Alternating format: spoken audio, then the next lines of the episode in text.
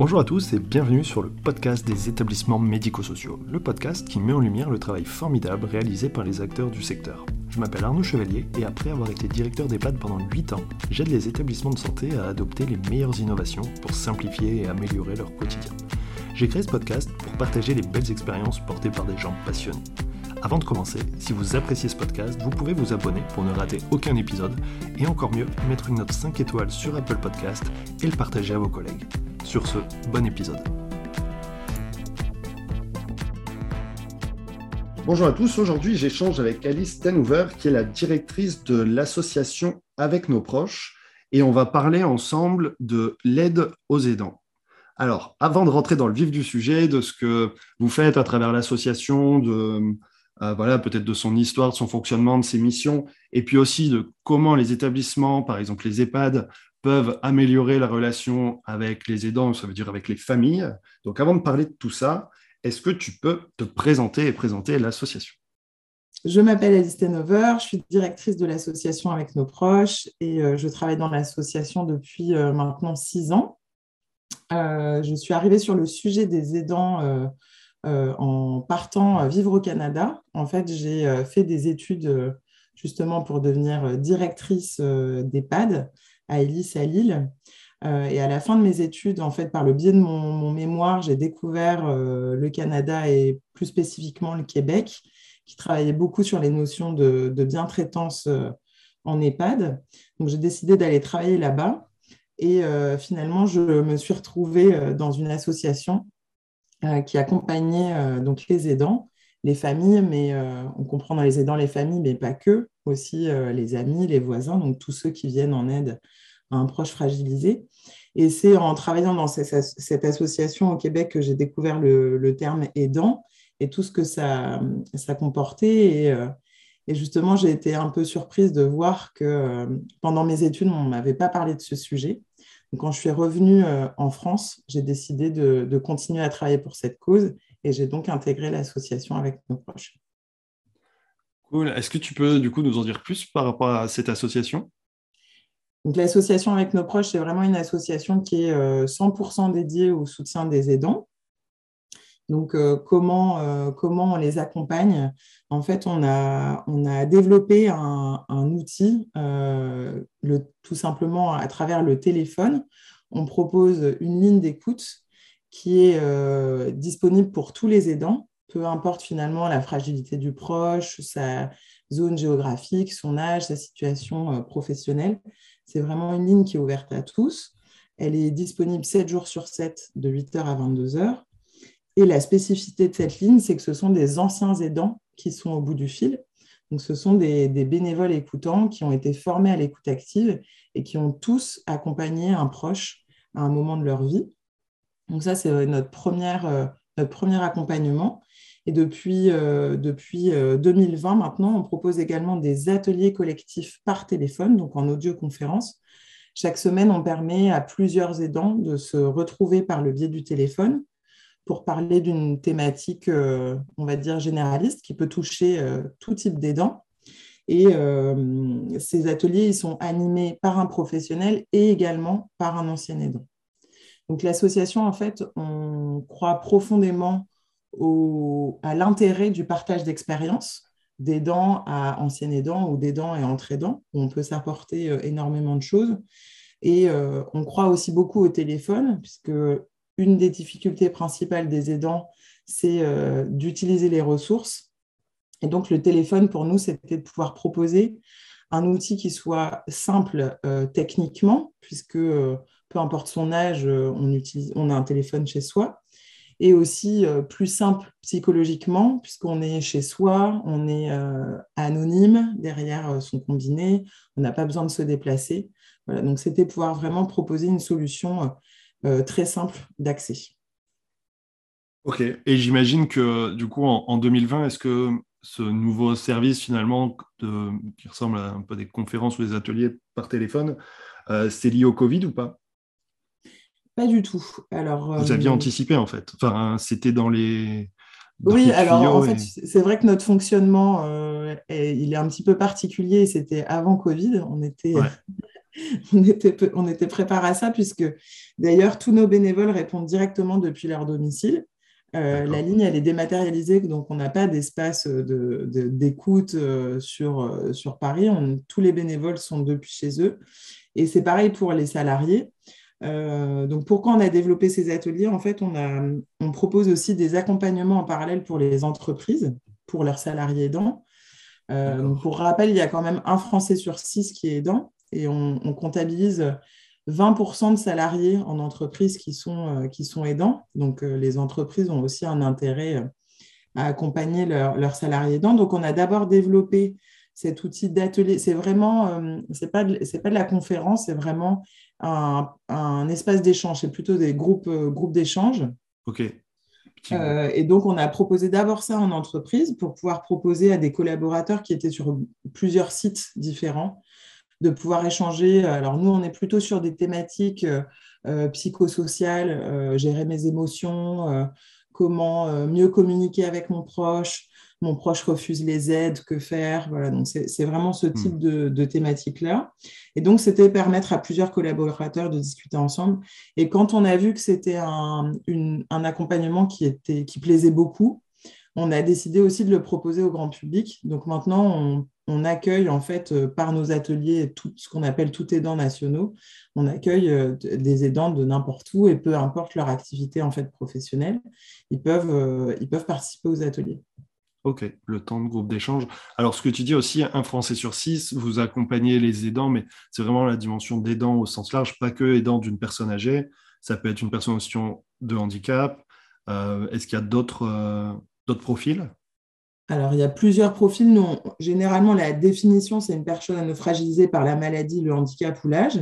Ouais. Mais euh, c'est vrai que, par exemple, c'est, la question est intéressante parce qu'il y a beaucoup de, fragilités que l'on ne reconnaît pas ou qui sont un peu tabous. Mm.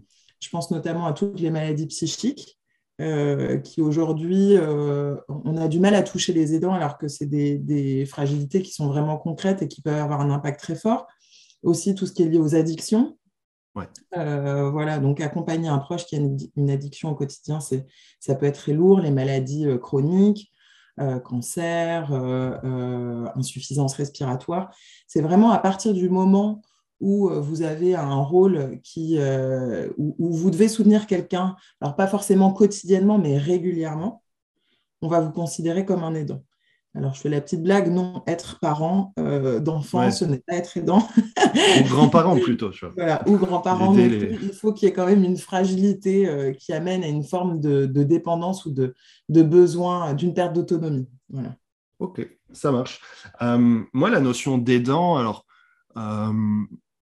j'ai toujours plus ou moins connu, mais c'est vrai qu'il y a eu quand même un des, avancées assez importantes à partir de 2016 avec la reconnaissance, le congé proche aidant et tout ça, qui finalement sont, euh, je pense, des, gouttes d'eau, tu vois, parce que dire, ok, c'est bien de reconnaître le droit, c'est bien de dire qu'il peut y avoir un congé, sauf que s'il n'est pas payé, ben, derrière, euh, qu'est-ce que ça change vraiment avec le fait juste de, je sais pas, de, démissionner ou de faire euh, du congé sans solde.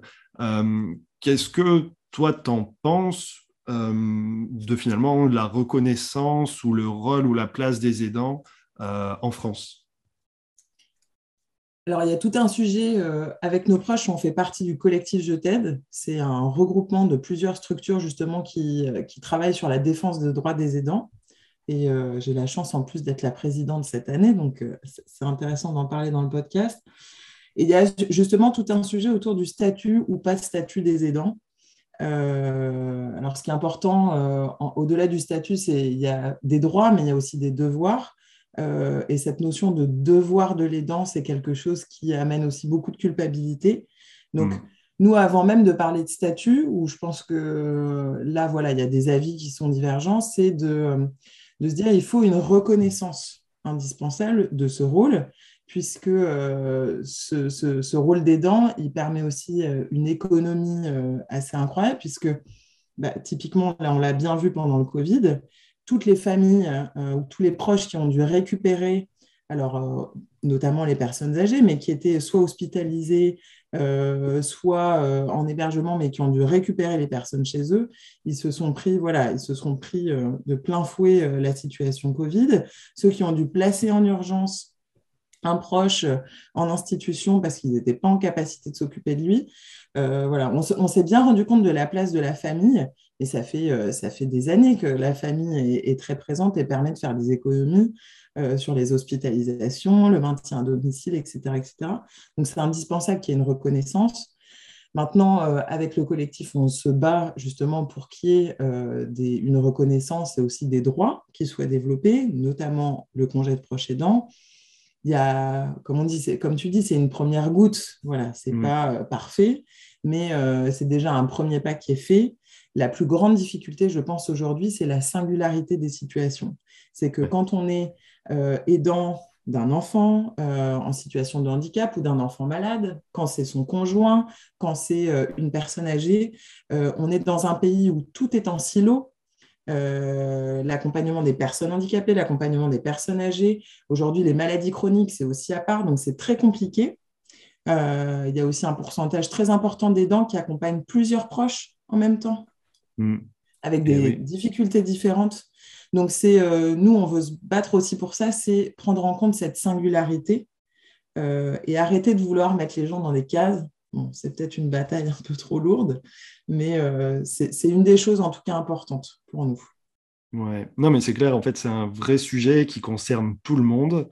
Et, et en fait, un peu malheureusement, mais comme beaucoup de sujets autour de la santé, finalement, on a l'impression que qu'il n'y a pas beaucoup de préoccupations là-dessus, que c'est pas beaucoup, c'est pas vraiment médiatisé, même si c'est vrai qu'il y a eu plein de choses entre le congé, la reconnaissance dans les textes, euh, ce fameux droit aussi de donner des congés à une personne euh, qui du coup va, euh, doit prendre plus de temps pour être aidant.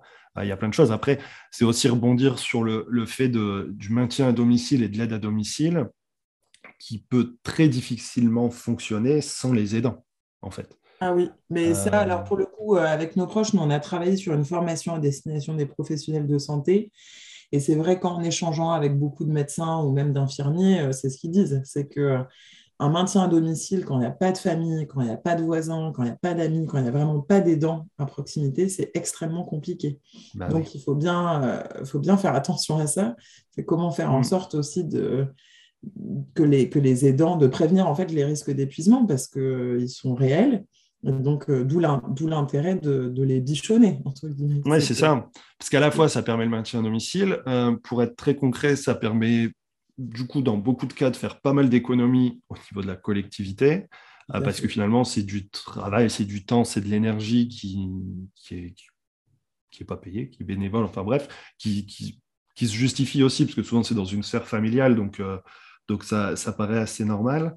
Euh, par contre, il y a, alors je ne sais plus la statistique précise, mais ce qu'on voit parfois et, du point de vue de l'EHPAD, c'est que euh, l'aidant d'une personne qui est très dépendante et notamment qui va accompagner euh, quelqu'un qui a par exemple des troubles cognitifs, une maladie d'Alzheimer, souvent c'est au dépend de sa santé en fait. Et on se rend compte que l'espérance de vie de l'aidant, bah, finalement, se réduit très fortement et parfois va finalement bah, partir décéder euh, avant la personne qui est, qui est malade. Tout à fait. Alors, j'ai euh, euh, France Alzheimer a fait beaucoup d'études là-dessus.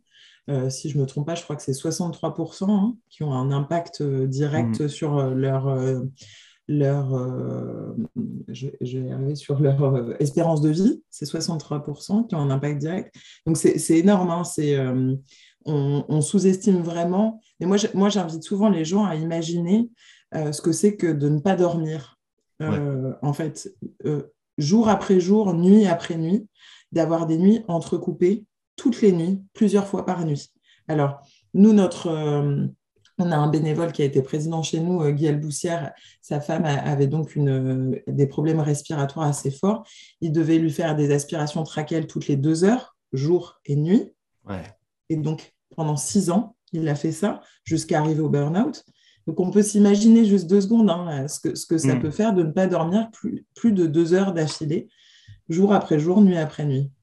Carrément, tu parles de burn-out. Si on remet ça euh, dans un contexte professionnel, imagine demander à quelqu'un de faire un soin toutes les deux heures la nuit, sept jours sur sept.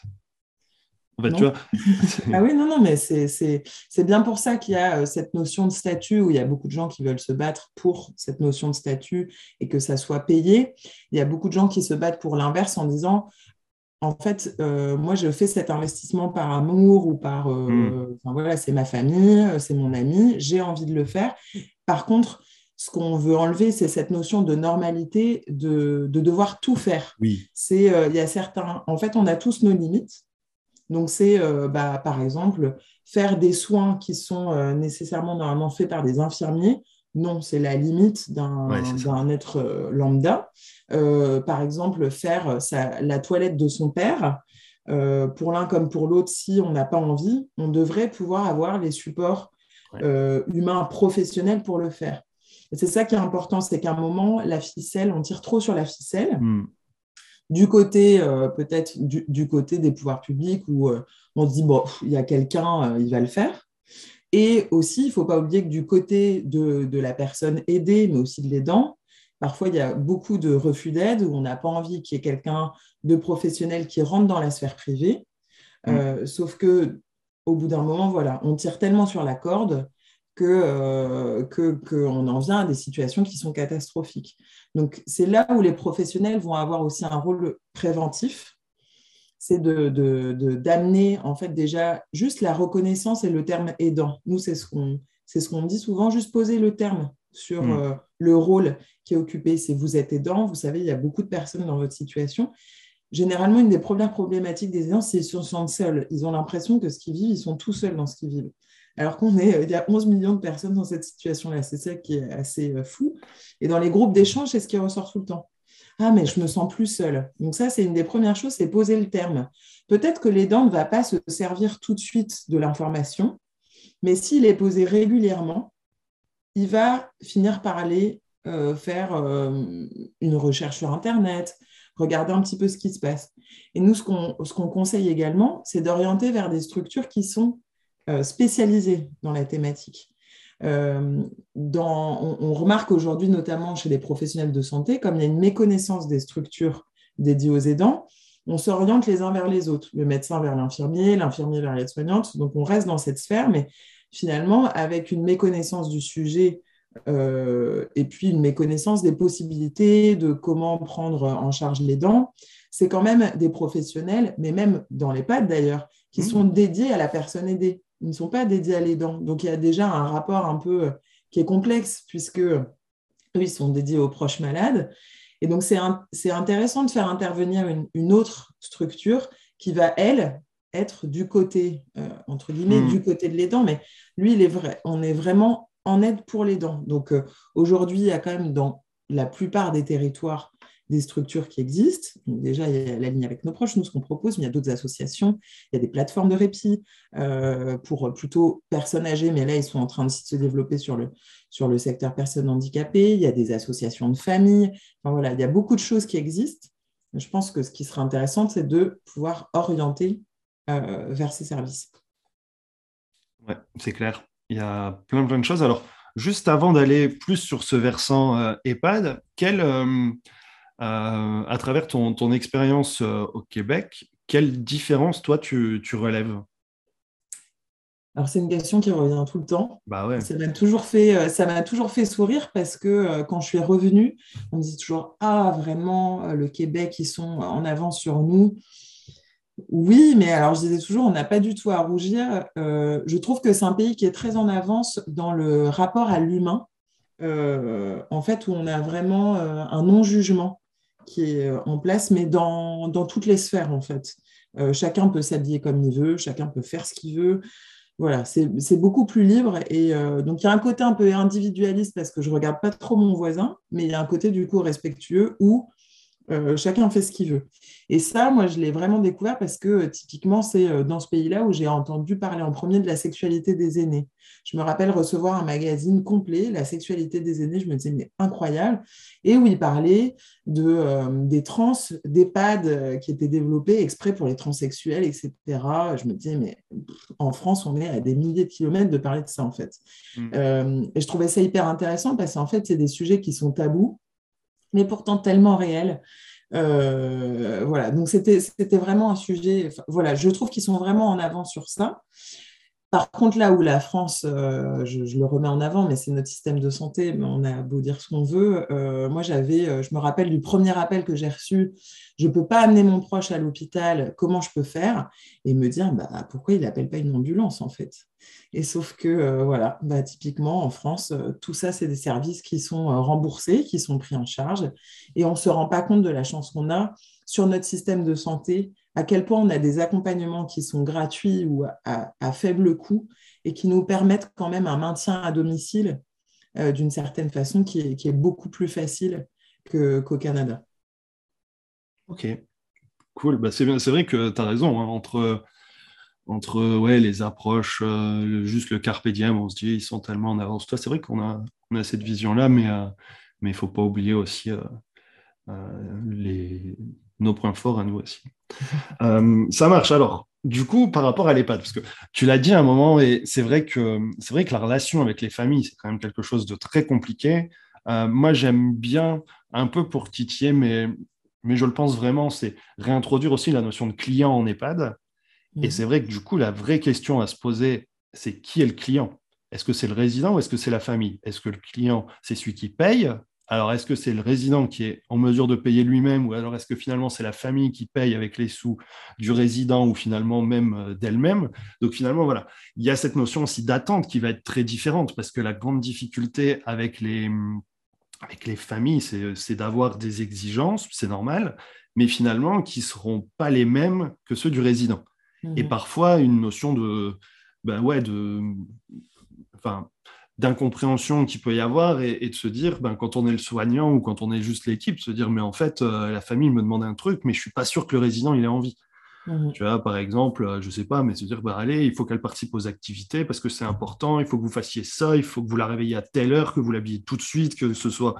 Et finalement, on a une personne en face qui n'a bah, pas forcément euh, cette envie-là, envie d'être plus calme et tout ça. Et ça va créer une forme de...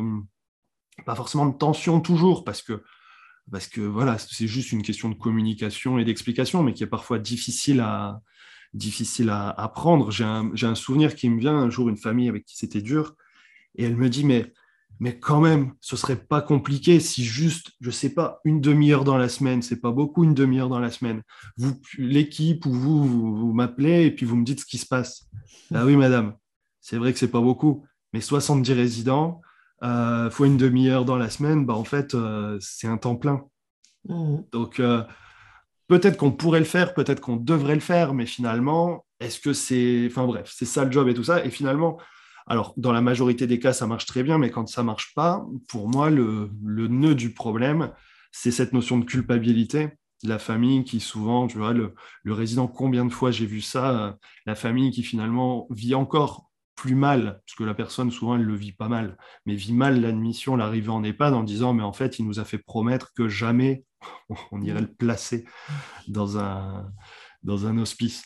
Et finalement, euh, normal, mais finalement, pour la personne, c'est même souvent tu vois, une forme de pas de pas de libération, pas de renaissance, c'est des mots trop forts, tu vois, mais finalement, euh, ils redécouvrent quelque chose et, on sent que ça leur fait du bien d'être dans, dans, un environnement où ben, c'est un peu plus simple au niveau de l'organisation parce qu'il y a une équipe sur place, parce que du coup, on va avoir peut-être un environnement un petit peu plus adapté, tu vois, avec juste du matériel, avec euh, des équipes euh, peut-être euh, un tout petit peu mieux formées, enfin bref, et que du coup, c'est un peu plus simple et du coup, ça, facilite aussi la vie du résident.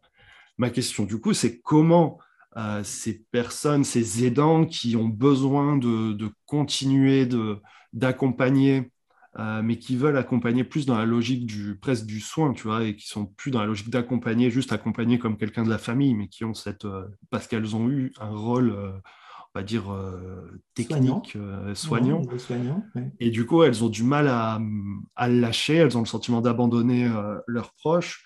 voilà, comment, comment on peut faciliter cette relation, essayer de gagner en confiance, essayer peut-être d'atténuer un petit peu cette culpabilité? Euh, voilà. Est-ce que tu as des, pistes, des conseils? des tips? ouais. Euh, bah, en effet, alors j'ai jamais exercé en tant que directrice, mais au, peu de, au, stage, avec les stages que j'ai pu faire, euh, les difficultés avec les familles, c'est quelque chose qui apparaît tout de suite. Mm. Et puis on retrouve généralement les mêmes problématiques. Le repas, le linge, voilà, c'est toujours les choses qui reviennent. Mais pourquoi? Parce que généralement, c'est ce dont s'occupait la famille. Ouais. Je m'occupais des repas, je m'occupais du linge, la propreté, etc. Donc, je pense que la première chose à faire, c'est se mettre à la place d'eux. Mais autant, moi, c'est ce c'est ce qu'on a dit avec les professionnels de santé, mais c'est pareil avec les institutions, c'est se mettre à la place des familles et essayer de faire en sorte que les familles se mettent à la place des professionnels de l'institution. Parce qu'on a des réalités qui sont différentes.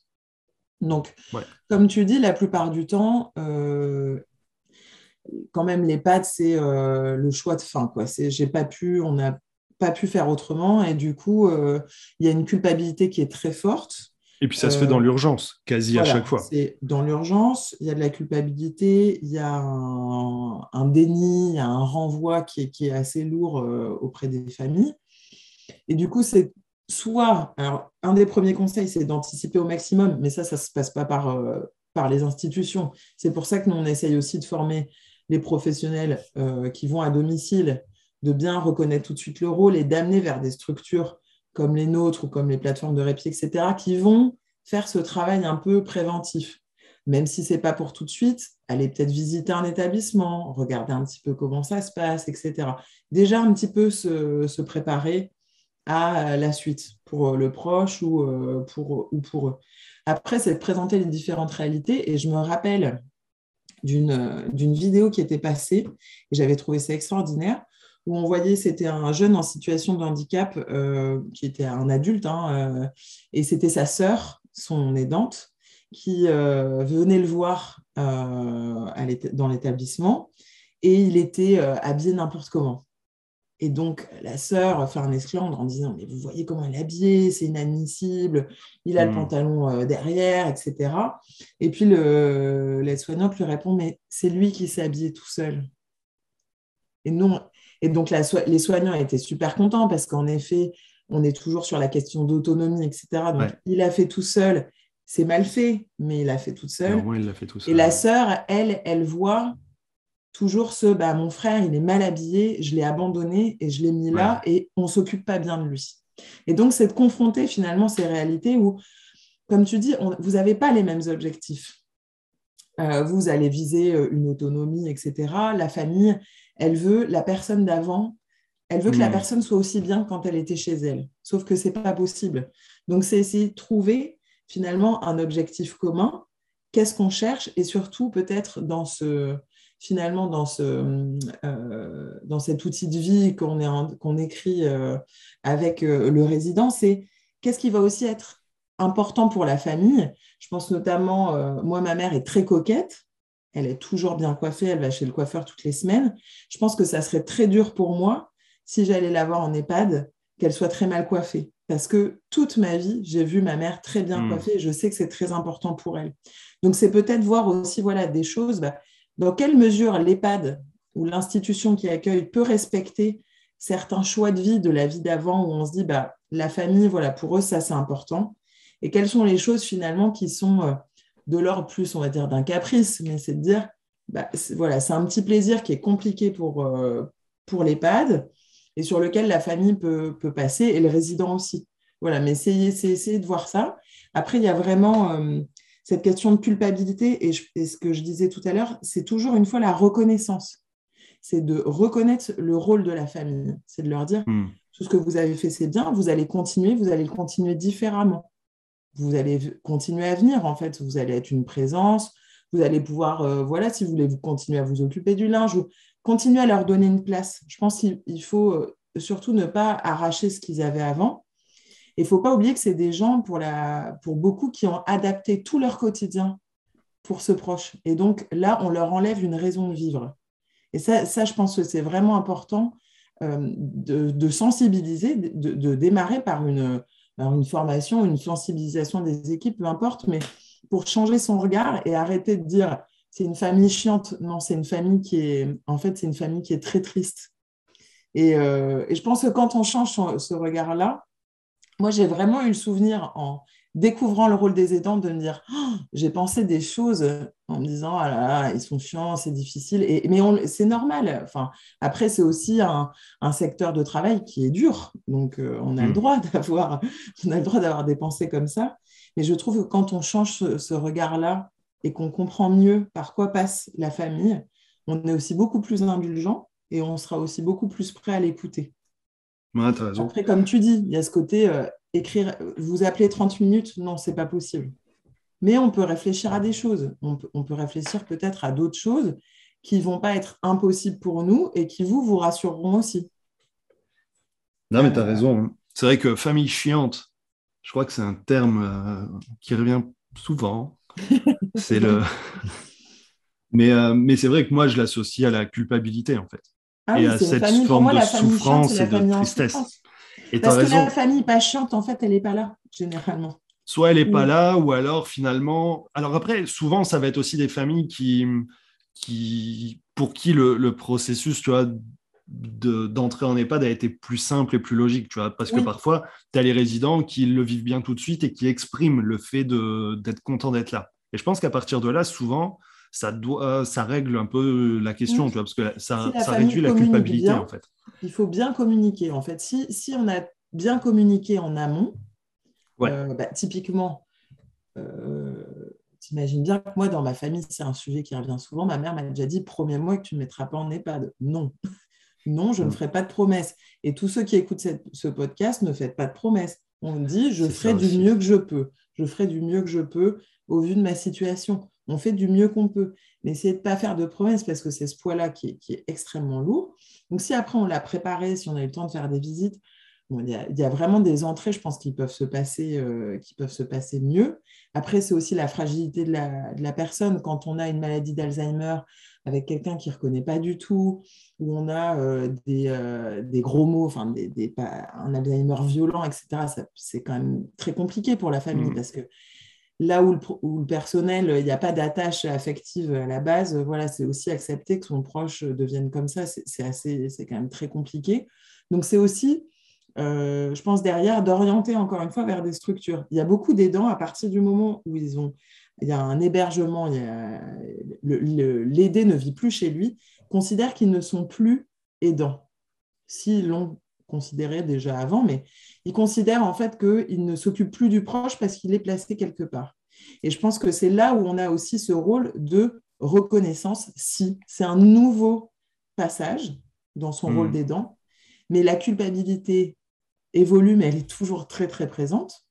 Moi, je me rappelle d'une dame qui avait euh, mis son mari en EHPAD, qui était quand même relativement jeune. Son mari avait un Alzheimer assez précoce et qui disait bah, En fait, moi, j'aimerais bien avoir encore une vie euh, amoureuse et une vie sexuelle, mais j'ai tellement de culpabilité que je ne l'envisage pas.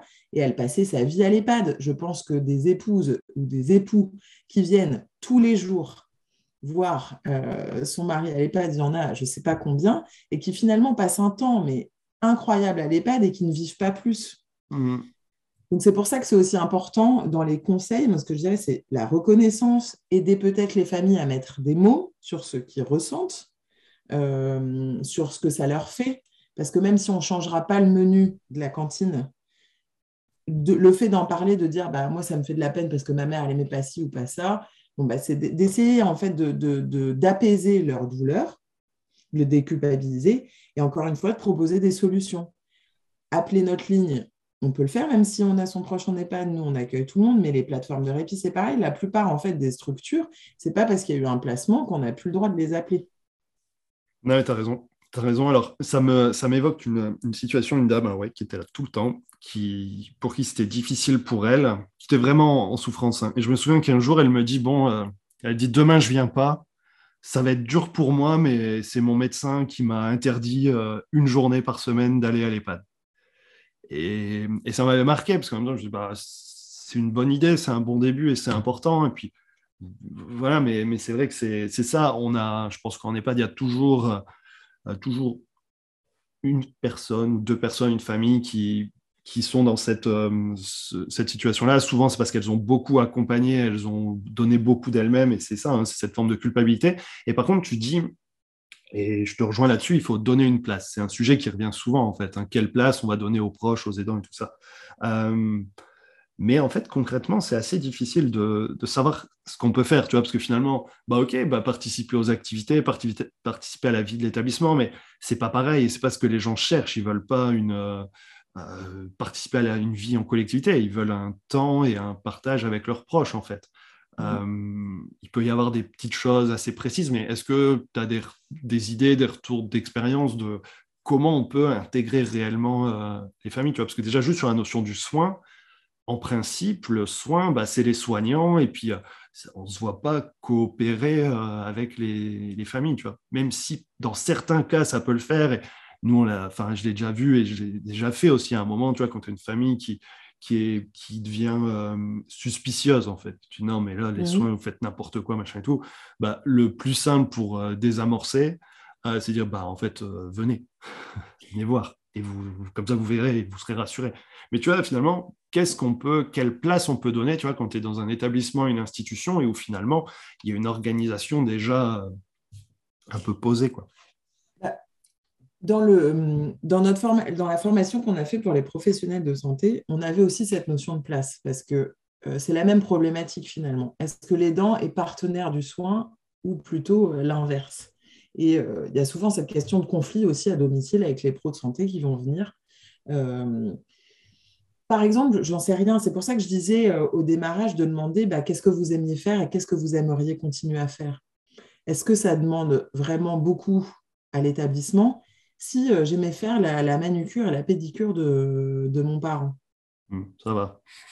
Enfin, je veux dire, voilà, il y a peut-être des petites choses qui ne sont pas compliquées euh, et qui vont changer considérablement la relation avec la famille. Donc, moi, je disais, c'est toujours de poser aussi mais même dans, la, dans le, je veux dire, le trio, parce que là, il y a un trio pour la personne, la personne âgée, la, la famille et puis, euh, le, et puis la résidence, c'est de se dire bah, quel est le rôle de chacun? Et nous, c'est ce qu'on mettait dans la formation. C'est quoi le rôle de chacun? Quels sont les besoins et les limites? Et c'est de dire, bah, nous, la résidence, notre limite, c'est ça. C'est que on, nous, on s'occupe du proche malade, on va essayer de, remplir au maximum les demandes, mais nos limites, c'est ça, c'est que bah, on travaille sur des horaires, euh, machin, on ne peut pas euh, donner à manger après 21h, même si aujourd'hui, en plus, on voit quand même de plus en plus des pads qui, s'adaptent et qui changent leurs horaires. Qui trouvent des solutions. Donc, euh, qui trouvent de plus en plus de solutions. Moi, je pense que c'est tout de suite, c'est pour ça que je parlais de reconnaissance, c'est que la famille se sente inclus et on le voit, nous, dans. Je, vais faire un parallèle avec notre service. Nous, on a finalement, quand on y pense, qu'un service d'écoute. Hmm. On déverse sa parole. On ne va pas donner du répit, on ne va pas faire venir quelqu'un à domicile pour vous remplacer. C'est pas on ne donne pas d'argent, ce n'est pas un service concret euh, qui va euh, changer du tout au tout. Pour autant, je me rappelle très bien d'une personne, euh, j'ai eu au téléphone qui m'a dit, je vais arrêter de travailler, ça fait 30 ans que je suis dans la même boîte, je vais arrêter de travailler parce que je ne peux plus en fait cumuler mon rôle d'aidante et mon travail. Donc tant pis, je vais démissionner. Ai dit, mais attendez, vous n'allez pas démissionner, vous n'allez avoir aucune aide. Ça fait 30 ans que vous êtes dans la même boîte, c'est pas normal. Bref, on a commencé à échanger. Je l'ai mis en lien avec un acteur du territoire et j'ai revu cette dame 3-4 mois après au téléphone. Elle m'a dit, bah, vous voyez, rien n'a changé dans ma situation. J'ai toujours les mêmes problèmes, mais le fait d'avoir votre numéro et le numéro de l'autre structure qui me comprend, avec qui je peux parler, bah juste ça, ça m'a beaucoup apaisé. Et bah pour moi, c'est là, je, je sur les, relations dans la résidence, le fait d'avoir des espaces d'échange. Je sais que c'est compliqué parce qu'on n'a pas le hmm. temps, etc., etc. Mais parfois, c'est prendre un peu de temps pour derrière ah gagner beaucoup de temps parce que ça sera plus euh, le mur des lamentations euh, toutes les semaines parce qu'on a pris le temps en fait. On a pris le temps au démarrage et puis au début de mettre en place cette relation de trio. Pour moi, la très grosse complexité, c'est quand on a des familles qui ne s'entendent pas entre elles, et ça, ça arrive. C'est un autre sujet. Avec euh, des enfants. Mais encore une fois, pourquoi? Le pourquoi du comment? Et donc là, je pense que ce n'est pas à l'EHPAD de régler ça. Il faut envoyer vers des structures qui sont spécialisées là-dedans. Donc, les, il, peut, il peut y avoir des, les plateformes de répit, je, parle toujours ça, mais c'est vrai que pour votre secteur, c'est vraiment une très bonne ressource. Elles vont pouvoir mettre en place, parler de la médiation familiale, en fait, de, de choses très concrètes mais ce n'est pas à l'EHPAD à faire venir tous les membres de la famille, ou si c'est le cas, c'est juste parce que ça vous empêche de travailler, de dire on met tous les enfants en disant écoutez, là, nous, on arrive dans nos limites. Encore une fois, c'est de rappeler le cadre. Hmm. Quel est le cadre? Il y a un trio, nous, on a un résident, nous, on est vers le résident. Là, il y a des soucis familiaux qui font que on ne peut pas faire correctement notre travail. Vous arrivez à nos limites. Et en fait, c'est de rappeler toujours, je pense, ce cadre c'est vraiment important parce que les personnes, mais moi je prends toujours le comparatif avec les enfants, hein, mais on ne dépasse pas, il y a un petit cadre, et puis ça permet en fait de tout le monde a une politique qui est posée, puis on ne déplace pas ça, et de vous appuyer sur ces ressources externes qui vont très bien connaître le sujet, qui vont avoir plus de temps que vous pour le traiter. Oui, c'est clair. La dernière chose peut-être, c'est organiser des temps euh, entre proches s'il y a des proches qui sont intéressés. Donc nous, là, voilà, nous, on fait comme on fait nos groupes d'échange, peut-être voir pour avoir des temps d'échange avec la psychologue, le ou la psychologue de l'EHPAD, entre les membres de la famille, pour parler de cette question de culpabilité, comment vous vivez l'entrée en EHPAD, qu'est-ce qui est difficile pour vous, etc. Je pense que ça, ça peut être quelque chose d'intéressant. Et aussi, parfois, justement, pour rappeler cette différence de réalité, alors on le fait un petit peu dans le conseil de vie sociale, mais bon, c'est de de, euh, confronter les points de vue. C'est d'avoir des temps, en fait, où, on peut se parler. C'est euh, je suis la famille, je suis le, professionnel, et on se parle de nos difficultés mutuelles.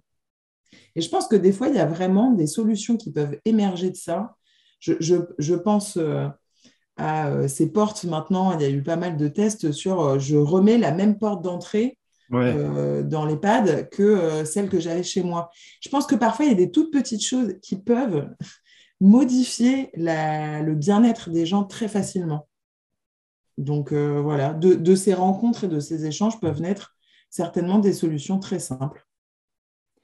C'est souvent les solutions les plus simples, les meilleures. Après, ouais, c'est comment prendre le recul, mais, mais bon, vaste sujet. du coup, parce que je retiens quand même, en fait, une des solutions, et peut-être qui n'est pas assez utilisée dans les établissements, c'est comment on t'appelle, comment on vous appelle, en fait, à travers diverses plateformes. Mais vous, vous avez une plateforme qui, du coup, est qu'on peut joindre euh, de partout. Alors, nous, on peut la joindre de partout. C'est un numéro qui est national. Alors, ce que vous pouvez faire, c'est déjà alors, encore une fois, je parle de mon, de, mon association, mais il y en a d'autres. Et y a si vous avez d'autres structures, c'est de proposer, je pense, un numéro. Euh, j'ai quelques, quelques amis de mes d'Ilis qui ont commandé des affiches de l'association où il y a le numéro qui est affiché. Et donc, c'est directement, on sait que l'EHPAD, si on a des questions, ils proposent euh, une solution, une association qui est euh, dédiée aux familles. après, il y a d'autres structures qui, existent, mais donc nous, on peut commander des affiches, on peut donner notre numéro de téléphone, voilà, ça c'est vous allez sur notre site euh, avec nosproches.com et vous avez euh, toutes les informations euh, pour, pour communiquer dessus. Donc c'est gratuit, c'est gratuit, anonyme pour les familles. après, vous pouvez vous renseigner. Normalement, tous les services CCS, CLIC ont une connaissance aussi des solutions qui existent pour les aidants sur votre secteur, donc ils peuvent aussi, qui peuvent aussi vous aider. voilà majoritairement les, les, deux grandes choses et moi je trouverais ça vraiment très intéressant d'inclure une formation dans le parcours continu, que ça soit, je parle des, soignants, mais je parle de, tous les services. Je pense que que ça soit du manager euh, au, à l'accompagnement, c'est intéressant que ça soit des formations qui soient faites par l'intégralité de l'équipe, parce que c'est un sujet euh, qui va toucher l'ensemble des équipes tout le monde quasiment est en contact avec les familles et c'est vrai que c'est qu'il y a beaucoup à y gagner pour tout le monde. Non, mais je te rejoins. Je suis. Je, prends un autre exemple. Je prends un, dernier exemple, mais moi j'ai travaillé pour la ligne euh, Allo Maltraitance. Ouais. Euh, donc, euh, qui était le 3977 dédié personnes âgées, adultes en situation de handicap. Et j'ai une dame au téléphone qui parle de maltraitance dans les pattes de son mari. donc qui a rameuté absolument tout, toutes les personnes autour d'elle, le maire, enfin voilà, tout le monde est au courant. Et puis je parle avec elle et, et en fait, je me rends compte qu'elle a 60 ans de mariage avec son mari. Son mari a été hospitalisé en urgence. On lui a euh, enlevé euh, des orteils, puisqu'il était diabétique. On l'a amputé d'orteils. Et on a fait un placement en urgence en EHPAD. On l'a reconnu Alzheimer avec un certain niveau, etc. Donc, l'entrée en établissement est vécue pour cette femme qui a donc toujours vécu avec son mari sans enfant mais c'est l'hécatombe en fait pour elle. Et euh, je me dis, bah, si j'avais pas eu cette connaissance de l'aidant, j'entendrais vraiment beaucoup la maltraitance euh, dans l'EHPAD, mais j'entendrais pas tout l'impact que ça a pour elle d'aller dans l'EHPAD jour après jour, de voir son mari qui ne la reconnaît plus, qui fricote avec une autre récitante, et qui du coup, elle, elle, elle, elle n'a qu'une personne qu'elle peut attaquer c'est l'EHPAD. C'est l'EHPAD qui est la représentation de la maladie de son mari. En fait, c'est quelqu'un à qui il faut mettre euh, en place, c'est pas forcément l'EHPAD, mais il faut qu'elle ait un soutien psy qui soit mis mm. en place parce que sa plus grande difficulté, c'est d'accepter que son mari n'est plus son mari, en fait. La personne qu'elle a en face d'elle n'est plus lui. Et je me suis vraiment dit à ce moment-là, mais elle aurait eu une autre écoutante, ça se serait passé complètement différemment. Et c'est pour ça que je, je dis la formation, elle doit être pour tous. Parce que si on n'est pas tous sensibilisés, ça, au bout d'un moment, ça ne sert plus à rien. Parce que tout le travail que va, que va faire une partie des professionnels, les autres peuvent le détruire en deux secondes. C'est ça, et c'est souvent le cas en fait. Euh, tu vois, moi j'ai. En fait, la question, souvent, tout se joue sur l'accueil et l'admission, sauf que l'accueil et l'admission, ça va être géré par un nombre restreint de personnes. Tu vois, mhm. souvent, tu vas avoir euh, l'équipe administrative qui va valider une partie un peu administrative, tu vas avoir le médecin co, une IDEC, éventuellement un psychologue qui vont, qui vont prendre conscience de tout ça. Sauf que retranscrire l'émotion et la souffrance de la personne, c'est super compliqué. Tu vois, et finalement, les soignants, euh, qui eux sont dans un quotidien euh, très cadencé avec beaucoup de rythme, t'as beau prendre le temps de leur expliquer, de leur dire bon attention là c'est une situation c'est compliqué, tu vois, ce que tu viens de raconter, mais finalement, ça n'aura pas le même impact quand tu, quand tu l'expliques que quand c'est la personne directement qui, qui va, qui va l'expliquer pendant peut-être une heure, deux heures euh, d'entretien, de rendez-vous, plusieurs rendez-vous. Et c'est vrai qu'il y a une vraie question sur comment sensibiliser les équipes soignantes à cette notion-là, à essayer de mhm. sortir du rythme un peu effréné qu'il va y avoir tous les jours pour assurer l'accompagnement quotidien et tous les soins de la journée, avec cette notion d'être à un moment capable de prendre un tout petit peu de recul, de s'arrêter deux secondes et de se dire, bon, pourquoi on est là et où on va en fait? Et pas, tu vois, c'est un peu sortir euh, le nez du guidon en fait et de se dire, c'est quoi l'histoire de vie? Parce que souvent on l'a en fait, on l'a transcrit, on l'a communiqué, mais, mais comment on arrive à, à, y intégrer en fait une forme d'émotion pour que ça touche réellement les gens et que du coup, ils, naturellement, prendre le temps de, de se dire ouais bon ok ça c'est super important pour la famille je vais je vais dévier un petit peu de mon habitude pour vraiment m'adapter. Et je pense que ça passe par de la formation en fait. Le, de se donner le temps de prendre ce recul et d'appréhender en fait le, besoin la difficulté la souffrance pour mieux l'appréhender. Et je pense que c'est clairement un très très bon investissement parce que derrière le tous les conflits qu'il peut y avoir autour de ça, l'énergie qui va être dépensée après pour gérer et tout ça. Et puis, euh, et puis c'est pas des et, comment, et surtout, c'est comment lancer la discussion. Nous, c'est ce qui est souvent revenu par les professionnels de santé, notamment par exemple les pharmaciens. Bah, J'ai repéré un aidant, je, le, les vois, mais euh, je ne sais pas trop comment faire. Et ça, typiquement, je trouve que dans la sensibilisation, c'est pareil. C'est comment lancer la discussion parce que le tout n'est pas d'avoir le numéro de l'assaut. Hmm. Parce que bon, ça va être affiché. Parce que des numéros, on en a. Voilà. Mais comment on lance cette discussion? Euh, et je pense qu'il y a aussi, nous on apprend ça aussi avec nos bénévoles, hein, toute la question d'écoute, c'est euh, comment discuter sans mettre parfois des phrases de jugement. C'est des petits mots, mais on s'en rend pas forcément compte. Ah, mais vous n'avez mm. pas encore fait ça Par exemple, c'est des petites choses, mais typiquement pour quelqu'un qui a déjà un niveau de culpabilité qui est très haut, bon, voilà, être plutôt dans une écoute active et essayer de réagir, mais, mais euh, de ne pas rajouter en fait de l'eau au moulin.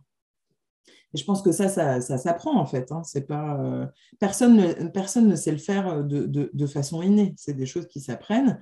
Et euh, voilà, c'est comment on crée du lien. Donc, par exemple, nous, les professionnels de santé, on leur dit, bah, vous pouvez dire, c'est quand la dernière fois que vous avez pris des vacances? Mais ça mmh. pourrait très bien marcher en EHPAD. Pour lancer, en fait, on lance la discussion. voilà. C'est on lance la discussion et on voit. Et euh, qu'est-ce que ça a changé dans votre quotidien? Est-ce que vous arrivez à prendre un petit peu plus de temps pour vous? On voit que vous venez tous les jours. Moi, je me rappelle d'une dame, j'avais fait un, temps de sensibilisation. Il y avait les familles et les équipes, donc c'était hyper intéressant. il y avait une, épouse au premier rang.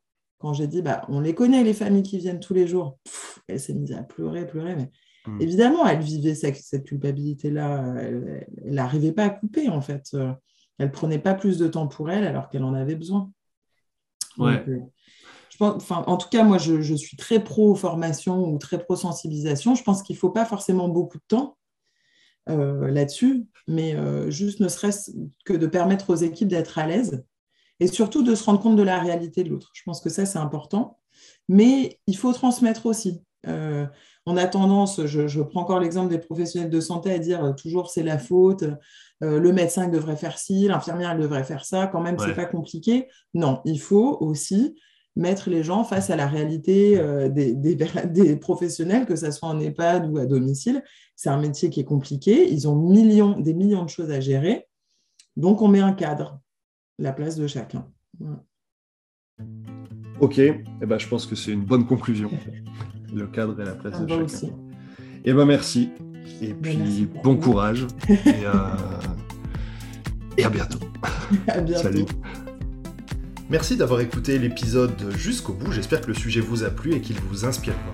Pour m'aider à faire connaître le podcast, abonnez-vous sur votre plateforme d'écoute préférée ou notez-le et partagez-le sur vos réseaux sociaux.